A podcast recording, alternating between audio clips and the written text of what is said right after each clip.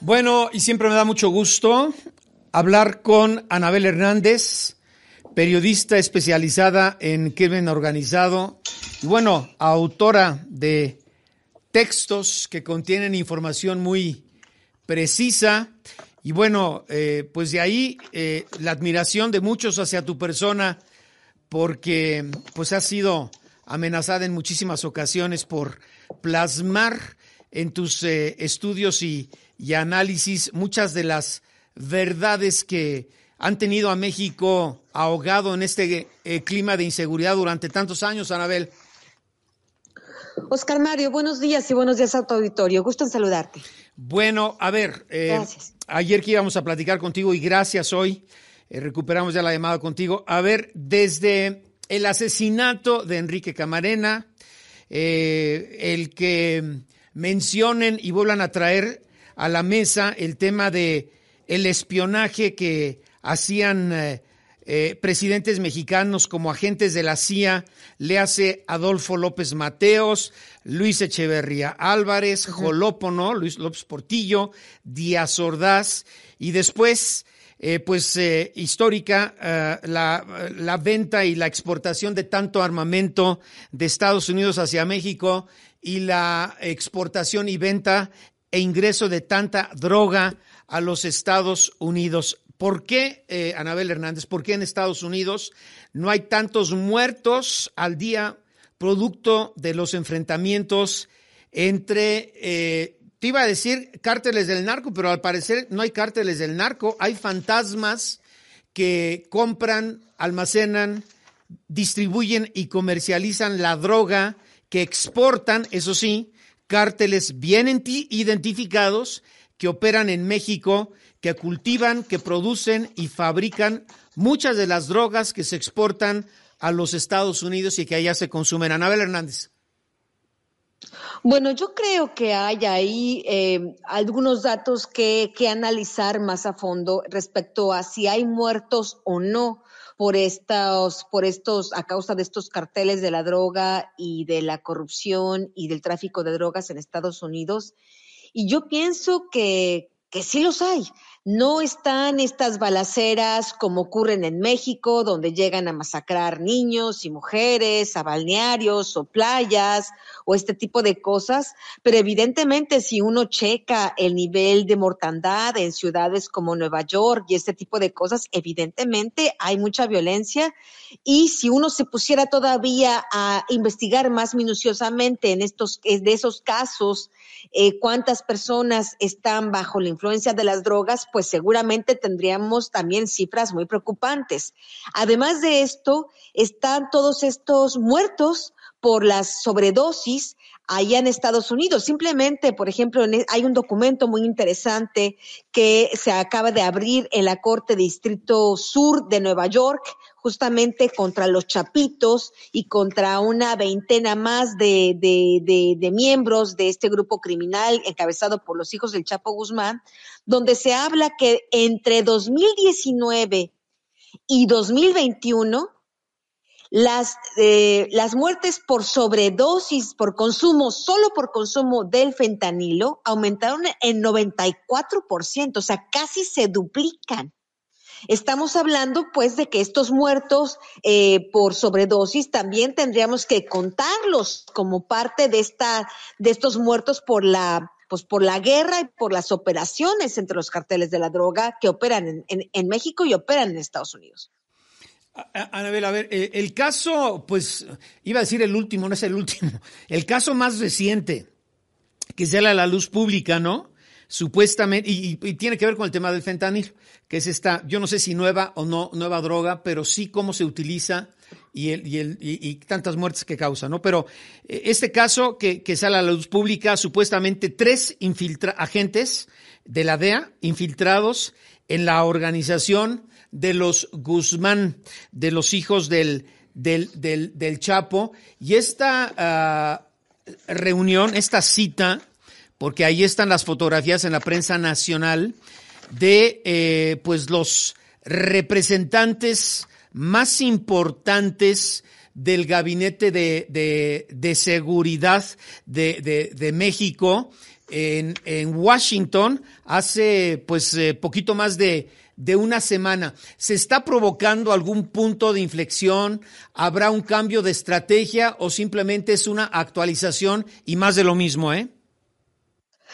A ver, yo, yo creo que es importante eh, poder también ahí acotar algunas informaciones, Oscar Mario, sobre todo por las consecuencias que después habrán, porque de todo este tipo de, de acciones de, eh, infiltrar o de poder penetrar a estas organizaciones criminales, en este caso la de los chapitos por parte de la DEA, siempre tienen eh, pues consecuencias mucho más a largo plazo pues, por ejemplo, simplemente no vayamos muy lejos. La reciente condena de culpabilidad contra Genaro García Luna, que viene justamente eh, porque el gobierno de Estados Unidos fue en esta en esa ocasión fue más tarde que temprano lograron obtener información precisa dentro del propio cártel de Sinaloa miembros del cártel de Sinaloa que cuentan al Departamento de Justicia como este hombre entonces secretario de Seguridad Pública Federal pues se vendía no se prostituía, se rentaba ahí a los carteles eh, por unos cuantos millones de dólares, les vendía al país, lo repartía, les protegía las mercancías, etcétera, etcétera. Aquí en este caso, en este caso de los chapitos, y te digo de que yo tengo en mis manos este expediente de la, de la Corte de Distrito Sur de Nueva York, porque es importante hablar con documentos en la mano. Para mí es, sobre todo, es lo más importante darle la certeza al ciudadano de qué es lo que se está hablando. Aquí en este documento, efectivamente, se habla que hay un informante 1, lo identifican como CC1, hay un informante CC2 y hay un informante CC3, pero no se trata de elementos de la DEA o del FBI o de la CIA que hayan, que hayan estado, que hayan hecho finta de ser narcotraficantes y que se hayan reunido con los chapitos, sino se trata de miembros de los chapitos algunos de ellos, uno de ellos, por ejemplo, que es súper interesante la historia, se afirma aquí que su hermano fue secuestrado por los chapitos porque su hermano de esta persona del C 1 no quería pagar la deuda que tenía con los chapitos y se presume que es evidente que por ese secuestro, enojado con sus jefes, CC1 se pone a colaborar con el gobierno de Estados Unidos. CC1 vivía en Los Ángeles. CC1 trabajaba ahí para los chapitos y es por eso que podía tener tanta información. Imagino que CC1 lo que hace es decir, intercepta, yo te doy chance a, eh, DEA que tú metas, interceptes mi teléfono, porque así cada vez que yo hable con los chapitos, tú vas a enterarte de lo que hablamos. Después está CC2 y CC3, que están más o menos en las mismas circunstancias. Eran miembros de los chapitos, se reunían o hablaban con los chapitos, pero ya estaban de acuerdo con el Departamento de Justicia de Estados Unidos. Y digo que esto es importante y tendrá relevancia. ¿Por qué? ¿Te puedes tú imaginar a estos miembros de los chapitos, ahí hablando con los chapitos, pues los chapitos en toda libertad, pues porque piensan que son sus miembros, los conocen desde hace tiempo. ¿Te imaginas toda la información sobre corrupción, sobre pago de sobornos, sobre operaciones que ya el gobierno de Estados Unidos a estas alturas, luego de dos años de tener estas personas de los chapitos, cooperando con ellos, toda la información que tienen, entonces traicionaron a la organización. No sé cómo habrá estado esa reunión en Washington, pero imagino cómo estarán las cosas en no muy en no mucho tiempo si, si, si realmente llegaron a tener esto, los americanos esta información de corrupción, e imagino que sí, porque aquí en el expediente de la Corte de Distrito Sur de Nueva York viene enfáticamente, enfáticamente, en al menos tres ocasiones, que el gobierno de Estados Unidos sabe que para que los chapitos estén pudiendo, no en el pasado, no en el sexenio de Calderón, no en el sexenio de Peña Nieto, sino ahora, que estén pudiendo dominar Sinaloa y varias partes de México es por la corrupción. Y esto está escrito en blanco y negro en este documento. Entonces son tres personas que traicionan a la organización, ¿no? Es correcto, sí. son, tres, tres, tres, traidores, dijéramos, tres personas que eh, pues trabajaron por tiempo, por un tiempo largo ahí con los chapitos, que después los chapitos que tienen fama de maltratar a su propia gente, pues yo creo que dijeron, pues de que me friegues tú a que te friegue yo, pues yo creo que es por eso que se, que se pusieron a colaborar con el gobierno de Estados Unidos. Oye, Anabel, a ver, ¿y esto puede o no provocar un punto de inflexión?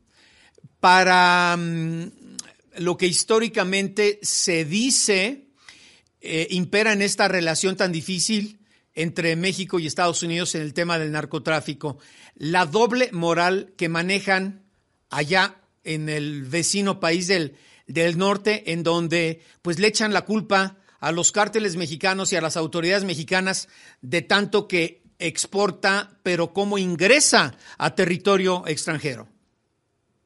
Absolutamente. Yo creo que ahí, eh, Oscar Mario, y lo hemos hablado en otras ocasiones, hay una doble moral tanto del gobierno de Estados Unidos pues tanto del gobierno de México, ¿no? Porque el gobierno de México de ahora, de este Andrés Manuel López Obrador, se ofende mucho por la supuesta infiltración, pero pues más que ofendido, yo imagino que está preocupado por todo lo que ahí se puede estar diciendo de la corrupción, pues en todos los niveles. Pero en Estados Unidos, evidentemente, también hay una doble moral, porque en este documento, pues se, se describe cómo, cómo, cómo toda esta droga que se produce en laboratorios que se ubican principalmente en Sinaloa, cómo esta droga, pues sin más ni más, pues aparece en las calles de Los Ángeles, de Nueva York, de Chicago, y, y pues no es que sea, sea eh, por arte de magia, ¿no? Evidentemente no hay manera de no, de no pensar que esta droga llega, entra y se distribuye allá también por corrupción.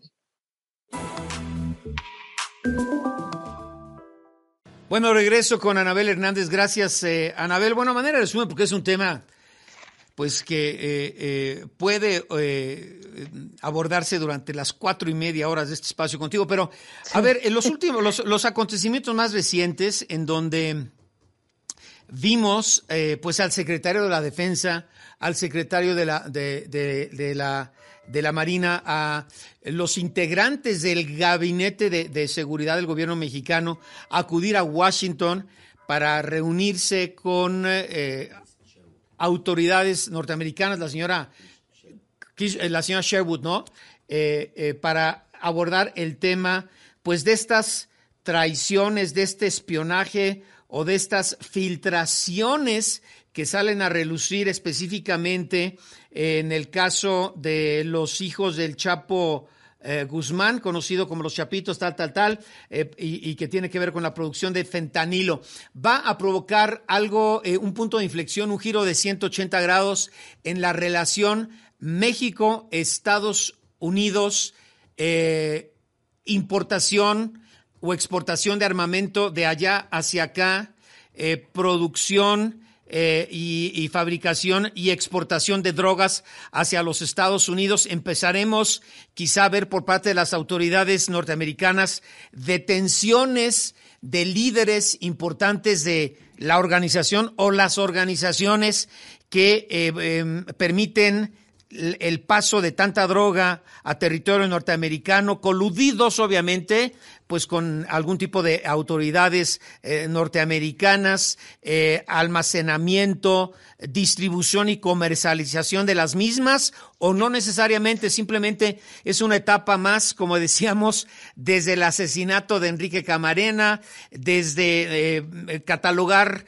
como espías de la CIA a cuatro expresidentes de México, la, venta de, de, del fentanilo ahora, que es la la, droga más eh, eh, letal, pero más eh, comercializada en la Unión Americana y creo que también a, nivel, a nivel mundial. En fin, Anabel, ¿estamos viendo algo o vendrá algo diferente o, vamos a seguir igual? No, yo pienso que habrá dos, dos situaciones que sin duda alguna serán diferentes y simbrarán profundamente tanto la relación bilateral como el reacomodo de grupos criminales dentro de México.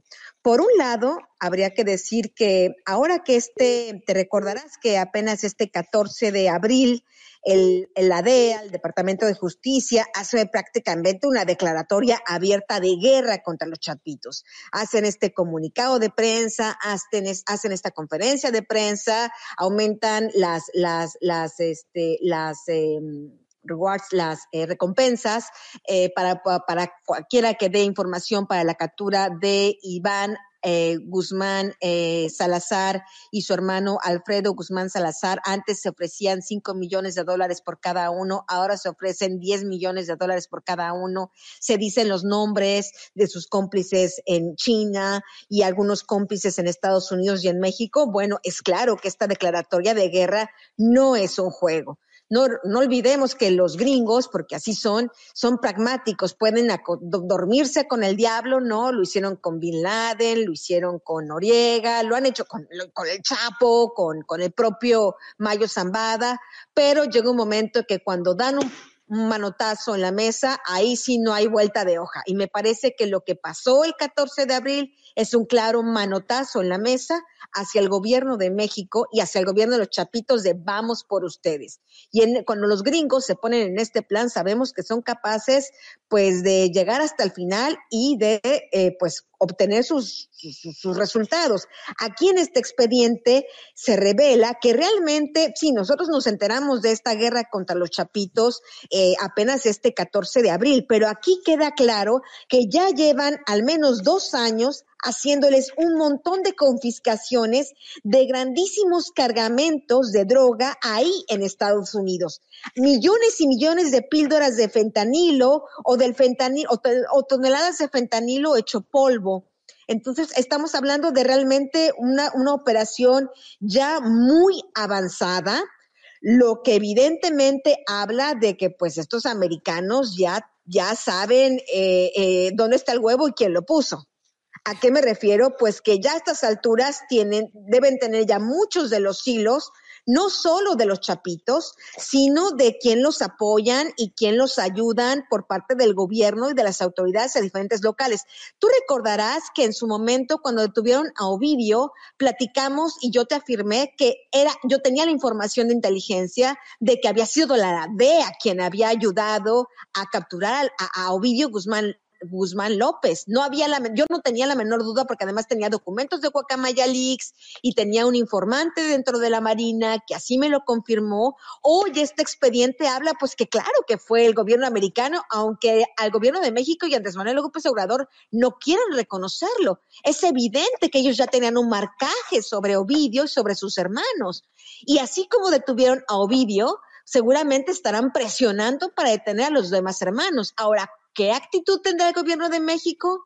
Depende mucho de la información que tengan los americanos contra el gabinete, contra algún miembro del gobierno de México, de decir, ok, dando y dando. Tú me das Ovidio extraditado porque no me lo quieres dar, ¿por qué te tardas tanto? Dámelo extraditado, detén a los otros hermanos y mantenemos la fiesta en paz. Me parece que habrá, empezaremos a tener un jaloneo muy intenso sobre la extradición de Ovidio y sobre la captura de los otros hermanos. Oye, ¿a qué te refieres? no es que los, los, americanos no se den cuenta, pues que el Mayo Zambada también es peligrosísimo, etcétera, etcétera. Pero cuando se la agarran con unos, y los hemos visto en otras ocasiones, no hay manera de escaparse. Pero al decir, a ver, eh, el, que el gobierno de México dice, le, le, diga al mexicano, oye, cumple con estas detenciones, extradiciones, para mantener la fiesta en paz, ¿a qué te refieres mantener la fiesta en paz? Que deben de tener ya mucha información sobre toda la penetración de los chapitos en todos los niveles de gobierno de este gobierno. No, Y no ah. me refiero solo al gobierno de Andrés Manuel López Obrador, al gobierno de Sinaloa. ¿Y quién gobierna Sinaloa? Rubén Rochamoya. Aquí en este documento se habla claramente y me gustaría incluso, está aquí en inglés, pero te lo puedo traducir inmediatamente, cómo, lo, cómo quien gobierna Sinaloa pues no es el gobernador de Morena, el amigo del presidente, este Rocha Moya, quien gobierna Sinaloa, son los chapitos. Aquí hablan claramente cómo los chapitos no solo controlan el tráfico y producción de drogas en, en, Sinaloa, sino que incluso piden, extorsionan a, a todos aquellos que quieren distribuir eh, Coca-Cola, que quieren distribuir papel higiénico, que quieren distribuir electrodomésticos a todos, todos los que quieran hacer negocios incluso lícitos, normales, legales en Sinaloa, tienen que pagarle derecho de piso a los chapitos. ¿Quién manda entonces ahí? Oye, ¿Tú piensas que el, gobierno americano no sabe ya, el gobierno americano no sabe ya cómo está la movida? Oye, ¿Cuántos son los sobornos? Entonces, este sismo en la relación de seguridad entre México y Estados Unidos es provocado por la traición de estos tres integrantes del cártel que se acercan o se o emigran hacia los Estados Unidos con protección de la DEA? Pues yo pienso que es, eh, eh, de, acuerdo a estos documentos, CC1, CC2 y CC3, que eran parte del cártel, que están colaborando y que se prestaron a hacer llamadas telefónicas para que el gobierno de Estados Unidos los grabara, etcétera, etcétera, pues sí, me parece que son parte de este cisma, porque imagínate, los gringos han de haber metido hasta la cocina. Yo no sé si tú recordarás, y la audiencia recordará, cuando ocurrió el juicio contra el Chapo Guzmán, ahí en Nueva York se escucharon las llamadas telefónicas, las transcripciones de las llamadas telefónicas entre los hermanos Flores, que eran socios del Chapo en Chicago, y Alfredo, Iván, los hijos del Chapo y el propio Chapo. ¿Por qué pudieron hacerlo? Porque los hermanos Flores se pusieron a colaborar con los gringos y simularon todavía con el Chapo, somos socios, somos amigos, y los americanos obtuvieron un montón de información muy sensible, no solo sobre el Chapo, sino sobre la corrupción en México. Entonces, estamos hablando de que si efectivamente estos tres integrantes de los Chapitos este, estuvieron de doble cara, por un lado, colaboradores de la justicia de Estados Unidos y por otro lado simulando, somos amigos, somos compadres, somos socios, yo trabajo para ti. ¿Te imaginas la cantidad de WhatsApps, de llamadas telefónicas, de información sensible que no tiene ya el gobierno de Estados Unidos? Oye, entonces, eh, el, punto finísimo y delicadísimo de este asunto será la reacción eh, que tengan eh, estos eh, integrantes del, del, del, cártel, porque no van a decir, bueno, vamos a esperar a que vengan por nosotros en cualquier momento y se acabó, ¿no? No, claro que no, yo. Yo pienso que estas personas, ya, ya que el gobierno de Estados Unidos ha decidido hacer público este documento, es porque estas tres personas, pues evidentemente ya no están en México evidentemente ya no están al alcance de los chapitos y ya, ya, ya, ya, ya seguramente están en Estados Unidos pero también, también los, eh, como tú dices, los, los, integrantes del cártel, los hijos del Chapo, pues eh, eso sí, ellos sí se quedan, no se van a quedar aquí para ver si vienen por ellos, ¿o sí? Bueno, me, queda claro que ellos estarán, imagino, lo que habrá en los próximos días es una limpieza dentro de los chapitos. Ellos estarán un poco paranoicos de quién, quién los sigue traicionando, quiénes son confiables, quiénes no. Y por supuesto los obligará a cambiar eh, operaciones, laboratorios, ese tipo de cosas. Más, más violencia, más violencia a lo que yo me refiero, este, Anabel. Es probable que sí, es probable que sí, pero tomemos en cuenta pues que como quiera que sea, aquí los chapitos pues los dejan operar tranquilamente en México. Sí. El problema de los chapitos no es en México, el problema de los chapitos es en Estados Unidos. Esa es la ironía. Eso es lo grave. Oye, y dices, las autoridades norteamericanas. El gobierno, de México ni siquiera, ni siquiera nos dice qué, qué cargos tiene contra Ovidio, si es que tiene cargos contra Ovidio.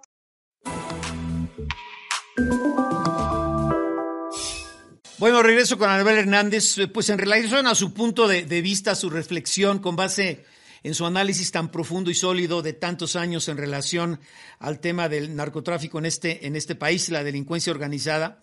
Bueno, y también a veces hasta desorganizada. Pero bueno, eh, entonces estás hablando, Anabel, para ir concluyendo, eh, que eh, la revelación o revelaciones que hacen estos tres, tres exmiembros del cártel de los eh, del Chapo Guzmán o de los Chapitos eh, y, que, entregan a las autoridades norteamericanas puede causar un sismo en la relación México-Estados Unidos en el tema de, seguridad y, y, están exigiendo a las autoridades norteamericanas una especie de quid pro quo, de cambalache, de intercambio. Tú me das y yo no digo. A mí me da la impresión de que podríamos estar justamente en este escenario, porque de lo que se deriva aquí en estos documentos judiciales es que así como el Chapo Guzmán, eh, sus negocios se multiplicaron, florecieron en los sexenios de Vicente Fox y de Felipe Calderón. Sabemos por qué, porque García Luna estaba a su servicio, porque había todo, los presidentes estaban anuentes a que este tipo de pactos se hicieran del ejército, de la Policía Federal, de tantas áreas del gobierno que estaban justamente ayudando al Chapo Guzmán y al Mayo Zambada a que sus negocios florecieran. Bueno, pues así como el Chapo floreció en el sexenio de Felipe Calderón, así los chapitos están floreciendo en el sexenio de Andrés Manuel López Obrador. Y eso es una cosa que se tiene que decir porque es un hecho categórico. Es en este sexenio donde los chapitos se convirtieron en los reyes del fentanilo.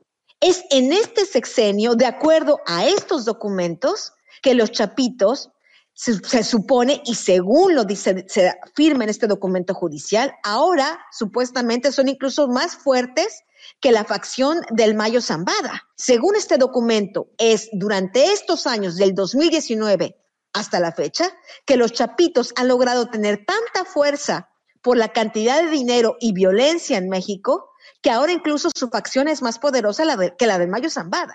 Entonces, aquí estamos hablando de un florecimiento que está ocurriendo en este sexenio, donde debe haber responsables. No se puede decir, ah, en, el sexenio de Felipe Calderón, pues así fue, eh, fue, fue Genaro García Luna, pero aquí en este sexenio son los marcianos, son los fantasmas, pues no. Oye, pero ¿qué no supuestamente? Una que se tiene que analizar y que se tiene que reconocer. Oye, pero se ha dicho, secreto a voces, ¿no? O, o, o, o leyes no escritas, de que cada administración, cada administración desde, y, se habla desde la guerra de, Vietnam, ¿no? Eh, que cada administración en México, cada presidente de México, pues eh, tenía que respetar esas leyes no escritas, esos secretos a voces y aliarse siempre, siempre, siempre con algún cártel para administrar el narcotráfico eh, y la exportación de drogas y marihuana a, a los Estados Unidos. Entonces sería pues más de lo mismo, pero en este caso eh, ya con la amenaza de dar a conocer este nombres e información que no le conviene a ninguno de los dos gobiernos? ¿O, cómo, cómo, lo resumes, eh, Anabel? Porque pues esto no es nuevo, ¿no? Sí, yo pienso que número uno, los mexicanos tenemos que estar conscientes de esta realidad y exigir al gobierno explicaciones sobre cómo es posible que los chapitos hayan florecido en este sexenio, quiénes son los hacia Luna de este sexenio, quiénes lo están apoyando, etcétera, etcétera. Y por otro lado, por supuesto, pues exigir también cuentas al gobierno de Estados Unidos de, eh, pues tú te hiciste pato un buen rato con el cártel de Sinaloa. Tú recordarás que en el libro de Traidor yo hablo como la DEA, agentes de la DEA hacían negociaciones con el Chapo y con el Mayo. Entonces estamos hablando que al final de cuentas hay una corresponsabilidad de los dos gobiernos y mientras los, los dos gobiernos se echan la bolita unos a otros, pues en Estados Unidos muere la gente por sobredosis y en México muere la gente por la guerra entre los carteles de la droga. Entonces estamos hablando de una situación donde los ciudadanos tenemos que exigir cuentas, los americanos que exijan a los Estados Unidos y ahí en México nos corresponde exigir cuentas a este gobierno y al gobierno de Sinaloa y a los gobiernos donde operan los chapitos. Dos cosas para concluir. Gracias siempre, Anabel. A ver, decías tú, es que el gobierno de los Estados Unidos, después de esta reunión con el gabinete altísimo, eh, eh, bueno, el gabinete eh, de, seguridad que visitó la, la capital, está dispuesto a llegar hasta las últimas consecuencias. Le hace, ¿qué quiere decir últimas consecuencias? No, se descarta por completo una intervención militar, ¿no? Sí, yo no pienso que las consecuencias, eh, yo no veo consecuencias inmediatas en ese sentido, pero yo creo que habrá consecuencias en, en estar presionando y luchando también contra la corrupción. No olvidemos el caso de Cienfuegos, no olvidemos el caso de García Luna. Es que a veces los políticos en este momento, sobre todo los de la 4T, los, el propio Andrés Manuel, sus comparsas, pues como que miran la paja en el ojo ajeno, pero no ven la viga en el suyo, ¿no? Entonces, eh, tienen que aprender de las lecciones que han pasado en los últimos años y comprender que o se ponen las pilas y entregan a los chapitos y ayudan a disminuir la, producción de fentanilo o se los llevan entre las patas. Aquí hay una situación muy, muy delicada, eh, eh, Oscar Mario, si me permites, a mí me gustaría hablar con esto del, auditorio porque es una cosa muy importante. Es cierto que importa toda esta situación de los americanos y a ver qué van a hacer o qué no van a hacer, pero tenemos también que preocupar lo que lo sucede en México. Aquí en este documento se está hablando que está el poder de Ovidio Guzmán López y de los Chapitos, que en la Ciudad de México, no, no estamos hablando ahí en algún rincón de la Sierra Tarahumara donde está el Triángulo Dorado, no. En la Ciudad de México tienen un punto muy importante, masivo, donde venden fentanilo a los, a los, a los distribuidores de heroína y les venden aquí el fentanilo en la Ciudad de México para que lo puedan mezclar con la heroína, para que lo puedan cortar la heroína y meterle en fentanilo, generando más adicción en los, en los compradores de la Ciudad de México, lo cual puede generar una, y aquí dice, lo cual puede aumentar el riesgo de muertes por sobredosis también ahí en la Ciudad de México. De eso, de eso habla este documento. Mi pregunta es, bueno, los americanos tienen toda esta información, etcétera, etcétera, ¿y el gobierno de la Ciudad de México? Y el gobierno federal de México, ¿por qué no nos informa de estos de estas situaciones que está pasando para que la gente, la ciudadanía en la Ciudad de México esté al tanto con sus hijos, con sus amigos, en la calle, de a ver qué es lo que se están metiendo en el cuerpo y tener cuidado con este fentanilo que ya está circulando en la Ciudad de México de manera masiva de acuerdo a este documento? Que hay estos puntos donde a los traficantes se les venden fentanilo, pues para, para hacer más grandes las dosis de heroína y más adictos en la Ciudad de México. ¿De qué estamos hablando? A ver, Ahí está la gente, los ciudadanos, exigir respuestas y soluciones. Entonces, a ver, eh, para concluir, gracias, Anabel, estamos, desde tu perspectiva, con base a lo que has comentado, estamos viviendo, y de tu análisis de tantos años, ¿no? Estamos viviendo eh, eh, un momento delicadísimo eh, eh, quizá por primera vez y como nunca histórico en la relación México-Estados Unidos por el tema de seguridad o inseguridad que pudiera eh, provocar o derivar en hechos que todavía hoy no nos imaginamos o le estamos exagerando a la nota. ¿En qué sentido exagerando? Pues eh, no sé, algo, algo, algo, algo, en el tema de, de, del ambiente de seguridad de relación México y Estados eh, y Estados Unidos. No, a ver, yo, yo pienso, yo pienso que estos episodios los hemos vivido en el pasado. Lo vivimos con Cienfuegos. Más de lo la mismo. relación entre México y Estados Unidos pues yo no sé si más de lo mismo. Estamos hablando de una relación que es tensa por el tema del narcotráfico, eh, por responsabilidades de ambos países desde hace muchos años. Me parece que estamos entrando a un capítulo más, pero con, con, información y, y características diferentes al pasado, donde sí puede crear mucha tensión. Número uno, los americanos tienen un problema gravísimo de salud pública por el fentanilo.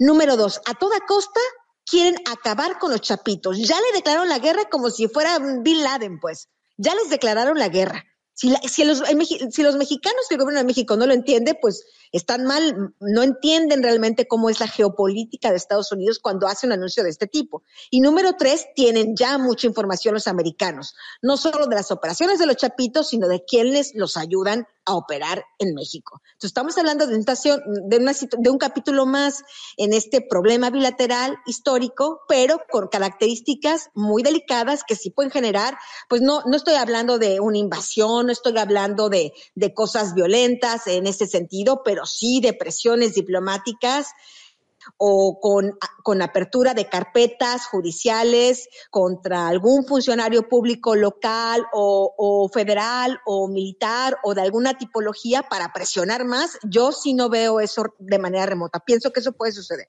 Entonces, que se desvelen nombres y apellidos de personajes en México y Estados Unidos que al día de hoy ni siquiera nos imaginamos o que si alguien se imagina no salen a la luz pública todavía?